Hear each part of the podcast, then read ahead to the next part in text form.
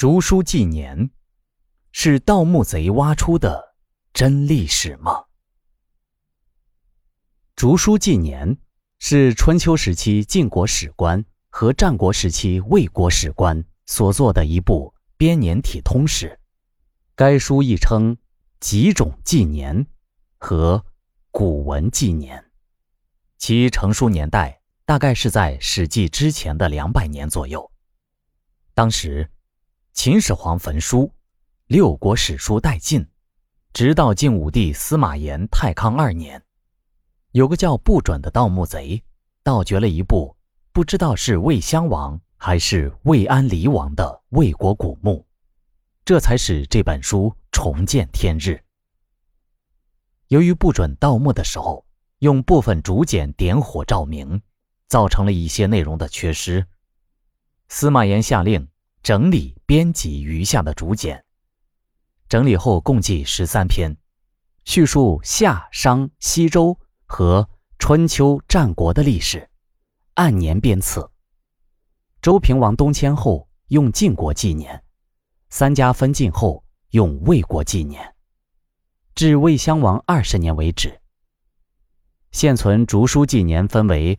古本和今本两个体系，古本为集义本，其记事起于夏代，终于公元前二百九十九年，无规则的体例；今本记事起于黄帝，终于魏襄王二十年，也就是公元前二百九十六年，有较为完整的体例。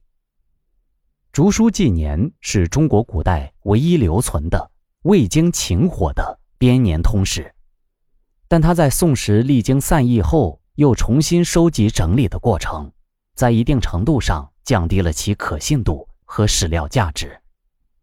其实，按照这本书的价值，其在史学界的地位也应该是极高的，但事实却并非如此。这本书一直以来不被我们史学界所认可。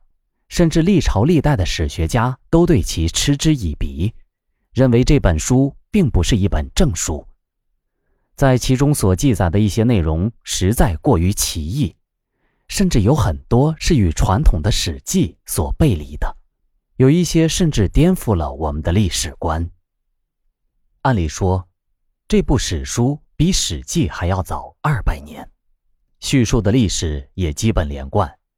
应该是很珍贵的历史文献，那么为什么很多人都没有听说过呢？原因很简单，这部史书里记载的所谓历史，有很多地方不同于《史记》，甚至部分内容用一个词来形容最为贴切：大逆不道。因此，在我国古代，这本书一直被列为禁书，甚至遭到人为的散佚。那么，书中究竟记录了哪些毁三观的言论呢？下面，我们挑选几处分享给大家。一，昔尧得衰，为舜所求也。舜求尧于平阳，取之地位。舜放尧于平阳，舜求尧，复掩塞丹珠，使不与父相见也。这里说，舜将尧囚禁起来，后又流放，甚至不让尧的儿子丹朱去见他。按照这上面的记载，古代圣王尧舜之间的禅让，竟然是政变，而不是儒家所称赞的德治天下、任人唯贤。那么，这段历史究竟是如何的呢？以现在的资料已无从考证，毕竟。从商代有甲骨文出现开始，才算进入信史时代。商之前的历史都只能算是传说时代。但是，根据后世的一些记述，我们可以推测一二。王莽代汉，汉献帝禅让给曹丕，曹奂禅让给司马炎，这些还算温和一点。虽然强迫禅位，但好在没有见血。前朝帝王皇帝还能苟延残喘，南朝的宋齐梁陈禅让之后的前朝末代皇帝无一幸免，皇族尽知也遭屠戮，甚至于连传位给儿子的内禅，宋高宗赵构、清高宗乾隆也都是心不甘情不愿，只是迫于一些压力，或是自己许过的诺言，才勉强禅让帝位给儿子。就这样，当上太上皇之后，还要继续把持朝政，抓紧权力不放。唯一例外的，或许只有唐睿宗李旦了。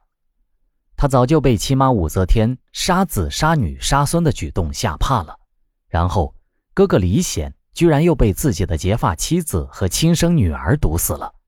这一幕幕血腥的权力争斗，早就让他对地位失去了兴趣，因此，他高高兴兴地传位给儿子，不再过问政事。由后世的禅让可见，这种模式如果不是传给自己的儿子，完全就是伴随着绝对的权势与武力压迫而进行的，所以舜取代尧有很大的可能也是这种模式。有人会说，上古时代民风淳朴和后世不一样，虽然不能完全排除这种可能性，但我们可以认为，文明是在不断进化的。如果后世的人做不到，茹毛饮血的原始人怎么能做到呢？中间突然就出现了几个能做到的圣王的可能性，也不会很大。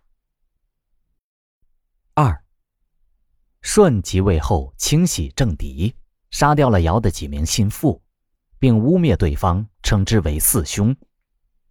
这里面就有大禹的父亲鲧。于是，大禹暗中积蓄力量，居下地抗击舜。击败舜之后，将其流放苍梧致死。大禹死后，儿子启即位，伯益密谋篡位，被启杀死。同上，这又是一个颠覆禅让的记录。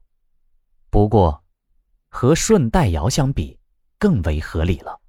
毕竟，舜杀了大尧的父亲，按照正常人的思维，杀父之仇不共戴天。这个时候的人。还没有被改良后的儒家思想所左右，做不到姬少那样。父亲嵇康被司马炎杀了，自己还以死效忠司马炎的儿子。连孔子都说：“以直报怨，以德报德。”大禹起兵报仇雪恨，理所应当。至于之后说他想传位给自己的助手伯益，结果被启夺去了王位，相比之下。伯益密谋篡位，被启杀死，似乎更让人信服。赵匡胤是五人篡位登基的，因此他登基之后最为防范的就是五人权力过大。如果大禹的天下是夺来的，那么他肯定会选择儿子做继承人。三，伊尹放太甲于铜，尹乃自立。即即位于太甲七年，太甲前出自同，杀伊尹，乃立其子伊稚、伊奋，命复其父之田宅，而中分之。这与我们熟知的历史也有了很大的出入。我们听到的历史都是以太甲行为不检点，没有人君该有的样子，于是伊尹将太甲流放到同宫悔过。等他改过自新后，又重新迎回来当大王。而《竹书纪年》中的记载完全反过来了：伊尹篡位自立，太甲潜逃回来后夺位成功，杀了伊尹。这如果是真的，那么又一位古代先贤就跌落神坛了。我们分析一下，到底哪种说法更准确呢？根据出土的甲骨文记载，伊尹在整个商代一直备受推崇，也有伊尹放逐太甲又迎回的记录，似乎正史的记载更为让人信服。但是，伊尹是辅佐商汤的开国第一功臣，如果全盘否定伊尹，太甲的爷爷商汤也会受影响，所以，伪尊者讳。太甲很有可能是秘密处死伊尹，而对外宣称是伊尹迎回的自己。这样也就解释得通《竹书纪年》中记载的，太甲杀了伊尹，但是却没有杀他的儿子们，而且依然任用伊尹的儿子们，还将伊尹的家产分给了他们。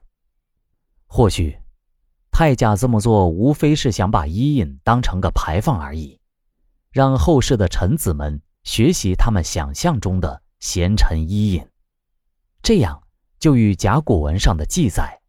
也不矛盾了。以上的分析都是我们的推测，但也说明了《竹书纪年》的记载虽然荒诞不经、三观尽毁，但细想之下却又合情合理。此外，这本书对于商代世系的记载，与近代才出土的甲骨文中的记载基本相同，比《史记》更为准确，也就更增加了其可靠性。而这本书遭到封禁的原因，也正在于此。它的部分内容颠覆了儒家学说所描绘的一干圣人和禅让制，以及由这些圣人禅让所得出的德治天下的结论。而它的真实性、可靠性又是如此之高，一旦广为流传，造成的打击是毁灭性的，因为。古代的统治者要靠儒家学说来维持政权的稳固，封建官僚们是由于儒家学说的考试而选拔出来的，二者作为既得利益者又享有话语权，因此竹书纪年也就就此淹没。尤其是在宋代，程朱理学占据正统，竹书纪年这种邪端异说一定是打击毁灭的首要对象，因此。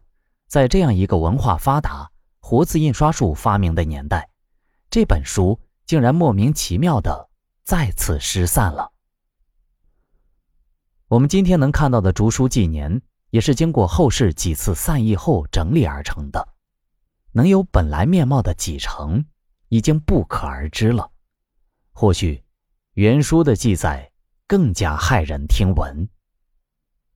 说到这儿。可能很多朋友已经开始质疑自己所熟知的历史的真实性了。近代思想家胡适说：“历史是个任人打扮的小姑娘，因此，我们怀疑历史是正确的，但不能彻底否定，那就变成历史虚无主义了。”先贤孟子也曾经说过：“尽信书，则不如无书。”这里。孟子并不是主张无书，而是要告诉大家不要尽信书。对于历史，我们要带着疑问阅读，进行独立的思考分析。一旦我们开始思考历史，探究存疑的记载，我们就会发现很多有趣的事，继而乐在其中，不能自拔。